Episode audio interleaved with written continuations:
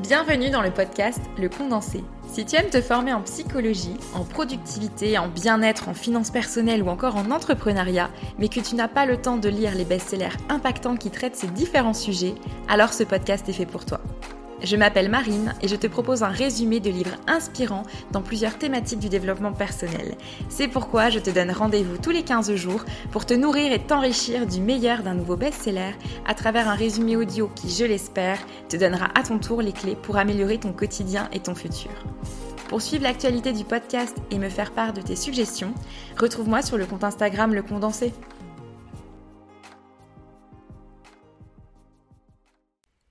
Bonjour à tous, on se retrouve pour la partie 2 de l'épisode Père riche, Père pauvre. Pour tous ceux qui découvrent le podcast avec cet épisode, je vous invite à d'abord écouter l'épisode numéro 6, qui est donc la première partie de cet épisode sur le livre Père riche, Père pauvre de Robert Kiyosaki. Et on commence tout de suite. Leçon numéro 6. Travaillez pour apprendre, ne travaillez pas pour l'argent. Une compétence, une seule les sépare de la grande richesse. Ce que cette phrase signifie, c'est que la plupart des gens n'ont besoin d'apprendre et de maîtriser qu'une seule compétence additionnelle pour voir leur revenu monter en flèche d'une façon exponentielle. Robert Kiyosaki a mentionné précédemment que l'intelligence financière est une synergie de la comptabilité, de l'investissement, du marketing et de la loi. Quand il s'agit d'argent, malheureusement la seule compétence que la plupart des gens connaissent consiste à travailler dur. Pour illustrer la synergie des compétences, l'auteur raconte une interview qu'il a fait pour une jeune journaliste à Singapour. Au cours de la conversation, celle-ci lui a révélé qu'elle aimerait être une auteure à succès. Mais ses romans, que pourtant tout le monde jugeait excellents, n'aboutissaient à rien. Robert lui a alors suggéré de suivre une formation en vente. Cela a grandement offensé la journaliste qui lui a rétorqué avoir une maîtrise en littérature et ne pas voir le rapport. En plus, elle détestait les vendeurs. Robert lui a fait remarquer qu'il était un auteur à succès et non pas un écrivain auteur à succès, et qu'il a dû s'entourer et apprendre. Elle a répliqué qu'elle ne s'abaisserait jamais à apprendre comment vendre avant de partir. Si elle avait appris avec application les compétences de la vente et du marketing, ses ventes de romans auraient fait un bond spectaculaire. Juste avant la sortie de son livre intitulé Si vous voulez être riche et heureux, n'allez pas à l'école, un éditeur lui suggéra de changer le titre pour celui-ci, Le côté économique de l'éducation. Ce à quoi Robert a répondu à l'éditeur qu'avec un titre comme celui-ci, il ne vendrait que deux livres, un à sa famille et l'autre à son meilleur ami. Le controversé titre Si vous voulez être riche et heureux, n'allez pas à l'école fut choisi parce qu'il savait qu'il lui amènerait beaucoup de battages publicitaires. À l'école et dans les lieux de travail, l'idée de spécialisation a gagné la faveur populaire. C'est-à-dire que pour gagner davantage d'argent ou pour bénéficier d'une promotion, vous devez vous spécialiser.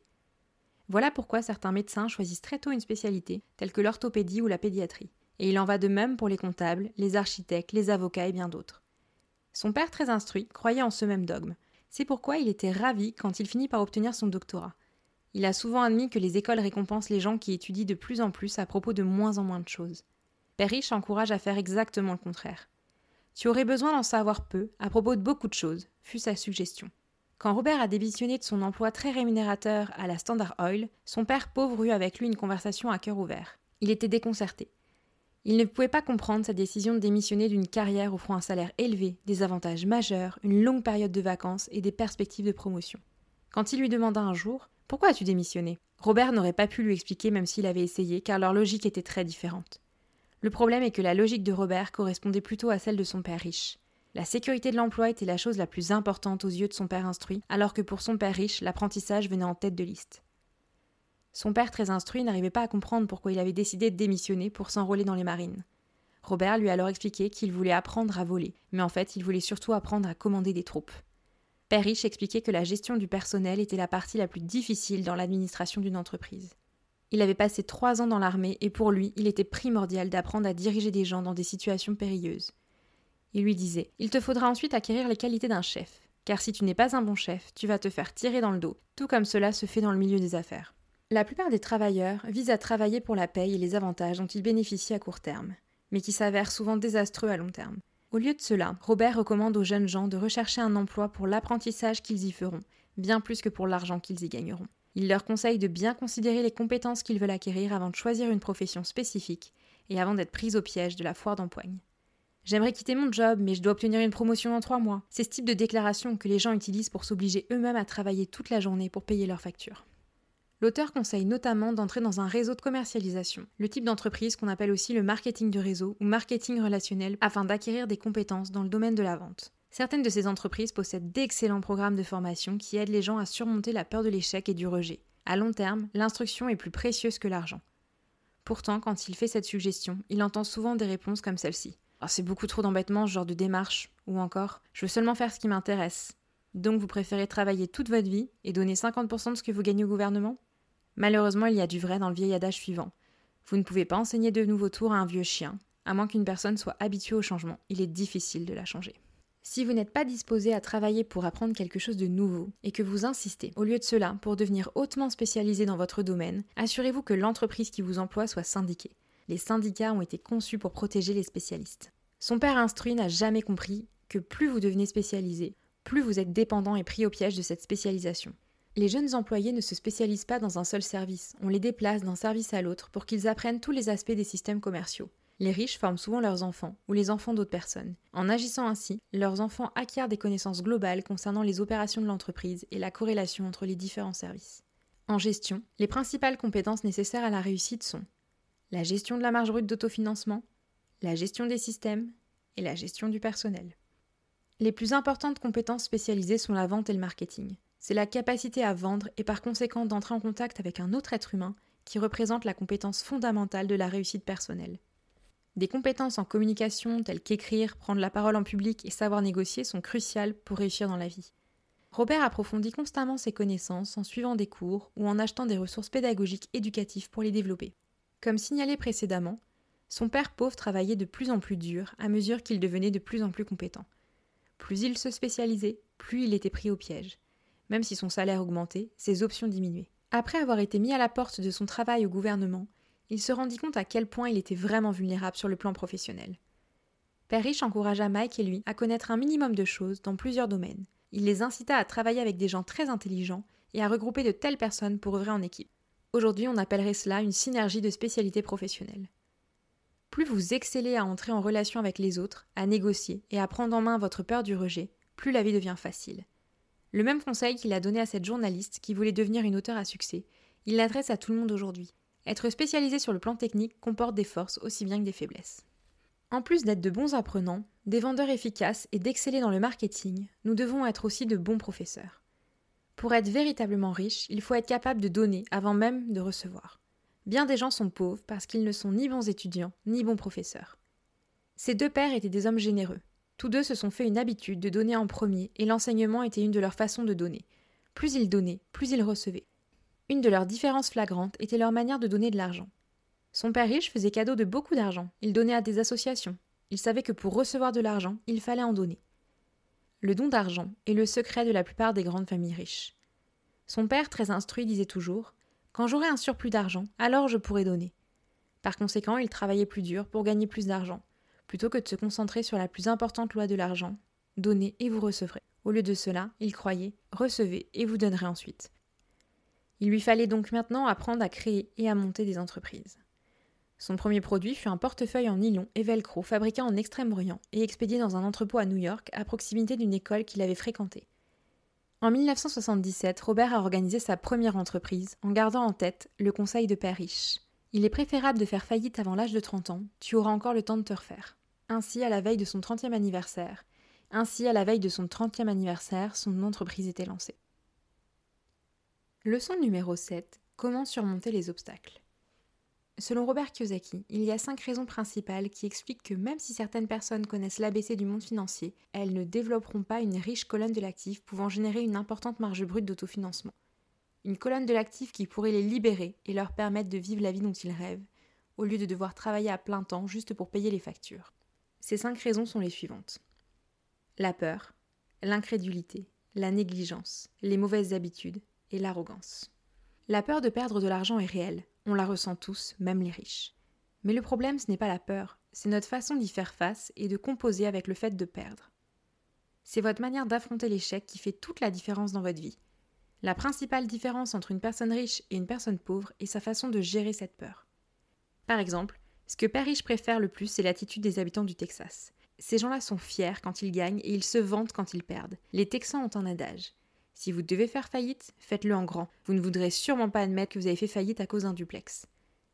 Au cours de sa propre vie, Robert a remarqué que le fait de gagner suit habituellement celui de perdre. Avant d'apprendre finalement à faire du vélo, il est d'abord tombé à plusieurs reprises. Il n'a jamais rencontré un golfeur n'ayant perdu une balle. Il n'a jamais rencontré de gens amoureux qui n'ont pas eu le cœur brisé. Il n'a jamais rencontré une personne riche qui n'avait jamais perdu d'argent. Père Riche savait que l'échec ne le rendrait que plus fort et astucieux. Ce n'est pas tant qu'il tenait à perdre, mais il savait très bien qui il était et comment il prendrait une perte. Il pouvait subir une perte et la transformer en gain. C'est ce qui fait de lui un gagnant et des autres des perdants. C'est un secret que les perdants ne connaissent pas. Le plus grand secret des gagnants est que l'échec inspire la victoire. Par conséquent, ils n'ont pas peur de perdre. Répétons ici la citation de Fran Takerton Gagner veut dire ne pas avoir peur de perdre. Les gens comme Fran ne craignent pas de perdre, car ils savent qui ils sont. Ils détestent perdre. Voilà pourquoi ils savent que le fait de perdre va seulement les motiver à devenir meilleurs. Un portefeuille d'investissement sûr et équilibré n'est pas un portefeuille gagnant. C'est celui d'une personne qui joue pour ne pas perdre. Comprenez bien, c'est probablement un meilleur portefeuille que celui que possède 70% de la population.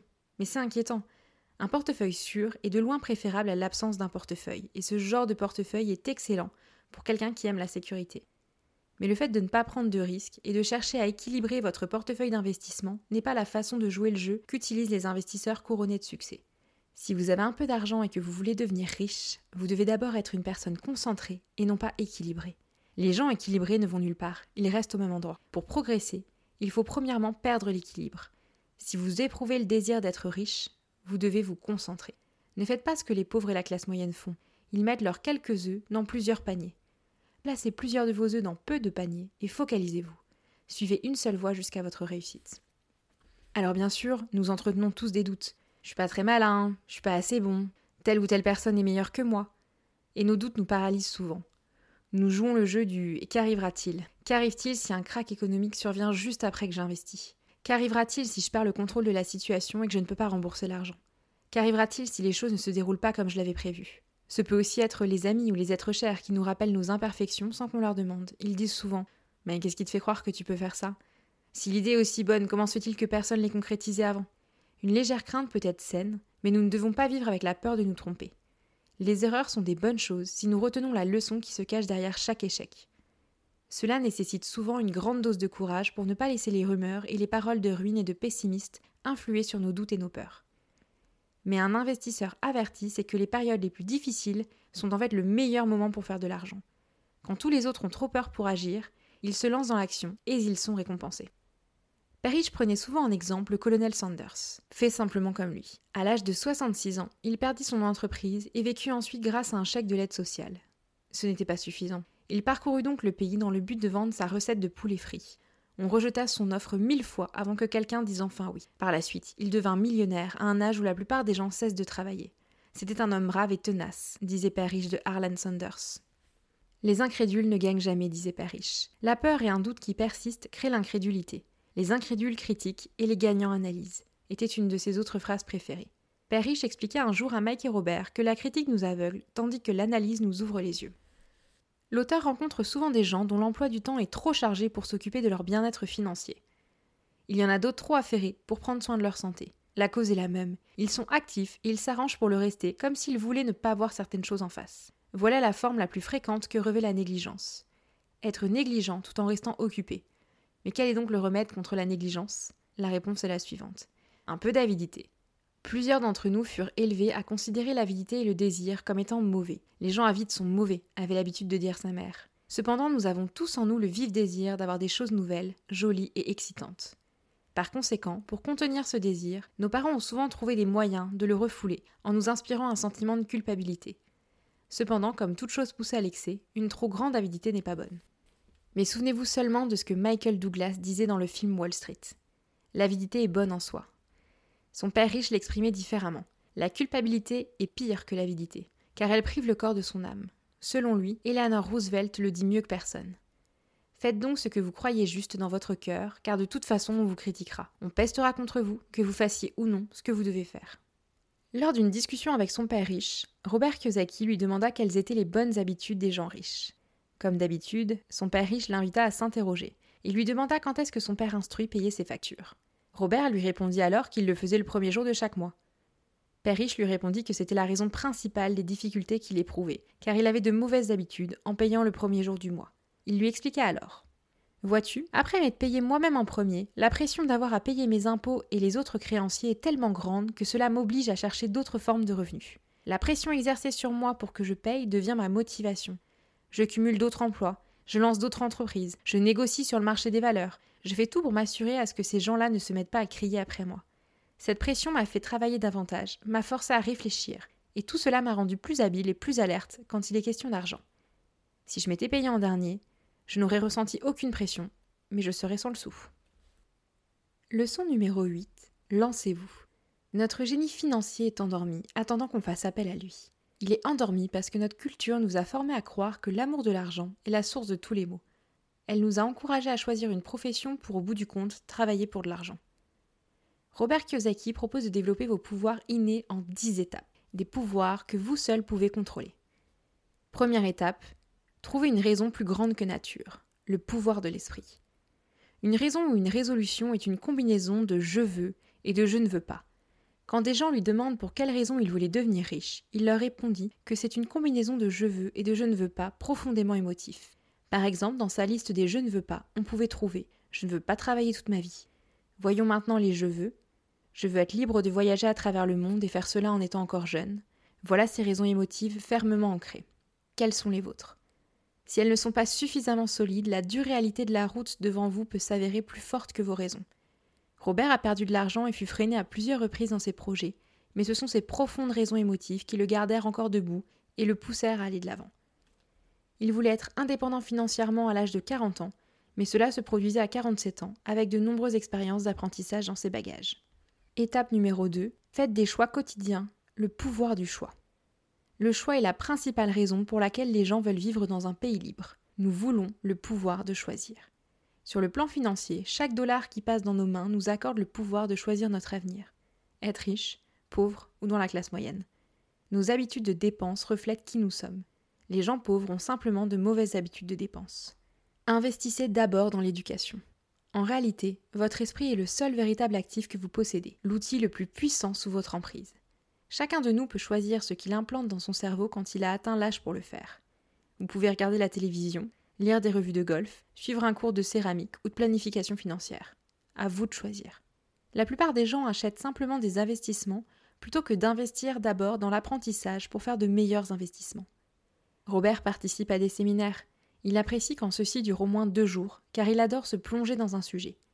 Il raconte qu'en 1973, alors qu'il était en train de regarder une émission, un homme est apparu à l'écran, annonçant un séminaire de trois jours sur le thème suivant Comment acheter des biens immobiliers sans même verser un acompte? Robert a dépensé 385 dollars et ce cours lui a rapporté au moins 2 millions de dollars si ce n'est plus. Mais ce qui est plus important encore, il lui a procuré une vie indépendante. Il n'a plus eu à travailler le reste de sa vie grâce à ce seul cours. Une personne vraiment intelligente accueille les nouvelles idées, car ces dernières peuvent enrichir la synergie d'autres idées accumulées. Il est plus important d'écouter que de parler, si cela était inexact, l'univers ne nous aurait pas donné deux oreilles et une seule bouche. Beaucoup trop de personnes pensent à ce qu'elles pourraient répliquer plutôt que d'écouter afin d'absorber les nouvelles idées et les possibilités de l'avenir. Elles argumentent au lieu de poser des questions. Troisième étape, choisissez vos amis prudemment. Le pouvoir de l'association. L'auteur nous exprime qu'il ne choisit pas ses amis d'après leur bilan financier. Il a des amis pauvres et d'autres qui gagnent des millions de dollars chaque année. L'essentiel est d'apprendre de chacun d'eux. Robert indique que l'une des choses les plus difficiles quand on veut établir une fortune, c'est d'être fidèle à soi-même et d'être prêt à se distinguer du reste des gens. Car sur le marché financier, la foule s'amène habituellement à la dernière minute et se fait battre à plate couture. Si une grosse affaire fait la première page, il est déjà trop tard dans la plupart des cas. Cherchez donc une nouvelle affaire. Et comme disent les surfeurs, il y aura toujours une autre vague. Les gens qui se dépêchent et attrapent une vague sur le tard sont habituellement ceux qui s'épuisent le plus rapidement. En fait, les investisseurs avisés achètent un investissement quand il n'a pas la cote. Ils savent que leurs profits se font quand ils achètent et non pas quand ils vendent. Ils attendent patiemment. Comme un surfeur, ils se placent en position pour la prochaine forte houle. Quatrième étape, maîtrisez une formule et apprenez une nouvelle, le pouvoir d'apprendre rapidement. Si vous en avez assez de ce que vous faites ou si vous ne touchez pas suffisamment d'argent, il faut alors changer la formule avec laquelle vous gagnez votre argent. Robert raconte que lorsqu'il avait 26 ans, il a suivi un cours intitulé Comment acheter les saisies immobilières de biens fonciers. Il a appris une nouvelle formule. L'astuce suivante était d'acquérir la discipline nécessaire pour vraiment mettre en œuvre ce qu'il avait appris. Donc, après avoir maîtrisé cette formule à fond, il est parti à la recherche d'autres formules. Pour plusieurs de ses cours, il n'a pas utilisé sur le champ les connaissances assimilées, mais il a toujours appris quelque chose de nouveau, rendant ses actions et ses investissements dans l'immobilier plus lucratifs et significatifs. Voici une autre remarque. Dans notre monde d'aujourd'hui qui évolue rapidement, ce n'est pas tant ce que vous connaissez qui compte, car bien souvent vos connaissances ont commencé à dater, ce qui compte c'est à quel point vous pouvez apprendre rapidement. Et cette habilité est inestimable. Elle est sans prix quand il s'agit de trouver des formules plus rapides, des recettes si vous voulez faire de l'argent. Travailler dur pour l'argent est une vieille formule qui remonte à l'époque des hommes des cavernes. Cinquième étape, payez-vous en priorité, le pouvoir de l'autodiscipline. Une absence d'autodiscipline mène les gens qui obtiennent une augmentation de salaire à se précipiter immédiatement pour s'acheter une nouvelle voiture ou bien faire un voyage. Il est difficile d'affirmer laquelle des dix étapes est la plus importante, mais parmi toutes les étapes, celle-ci est probablement la plus compliquée à maîtriser si elle ne fait pas déjà partie de votre façon habituelle de procéder. Et même, l'absence d'autodiscipline personnelle est le facteur numéro un qui distingue les riches et pauvres et de la classe moyenne. Chacune des compétences que vous pouvez avoir est rehaussée par la maîtrise d'autodiscipline. L'auteur ne prend pas à la légère l'adage Payez-vous en priorité.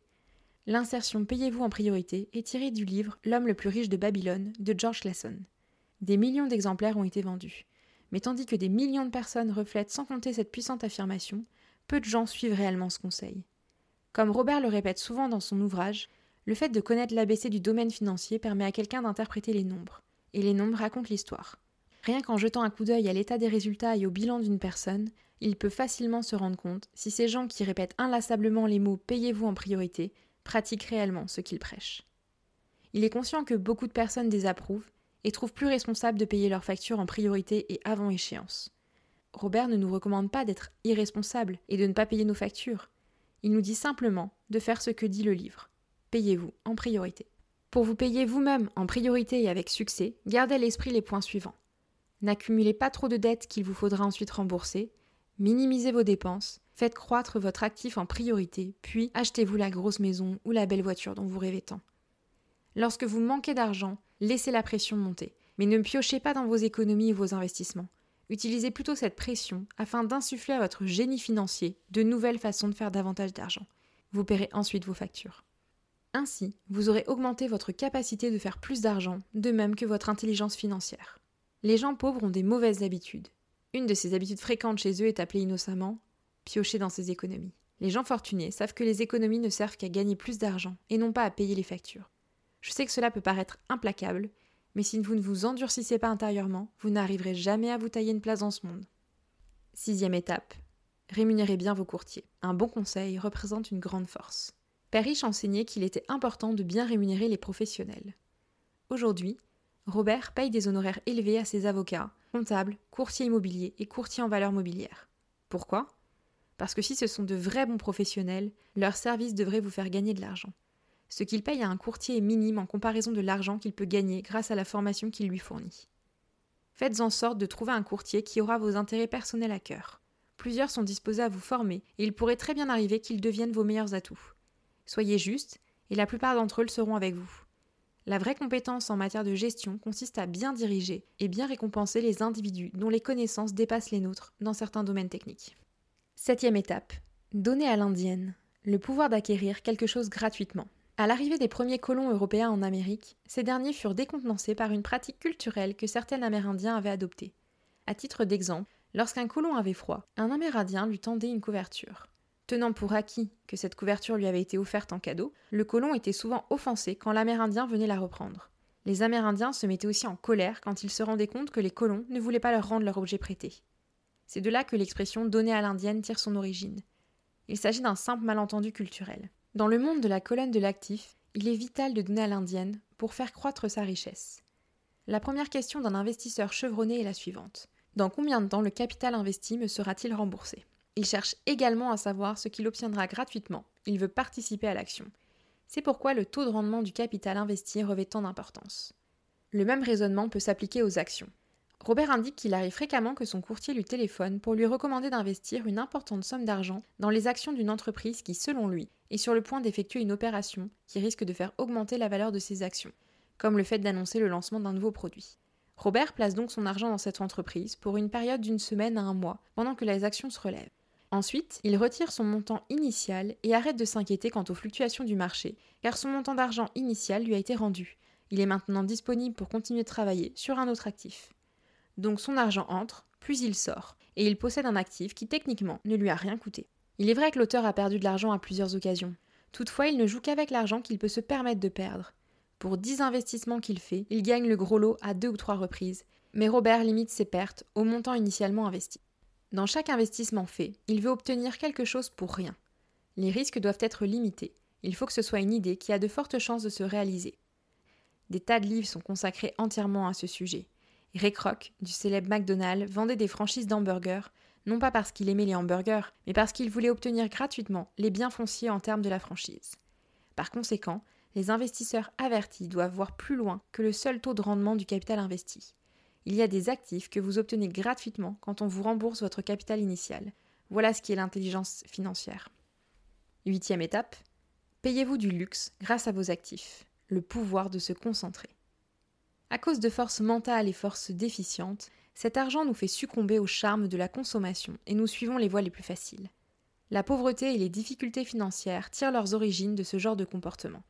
Robert a pris l'habitude d'utiliser son désir de consommer dans le but d'inspirer et de motiver son génie financier à investir. De nos jours, on pense trop souvent à emprunter de l'argent pour obtenir ce que l'on veut, au lieu de se creuser les méninges pour générer de l'argent. La première démarche est facile à court terme, mais elle réserve des surprises désagréables à long terme. C'est une mauvaise habitude que nous avons développée en tant qu'individu et comme nation. Rappelez-vous ceci. Une route facile devient souvent difficile et une route difficile devient souvent facile. Pour être maître de l'argent, vous devez être plus rusé que lui. L'argent fera alors ce que vous lui direz de faire, il vous obéira.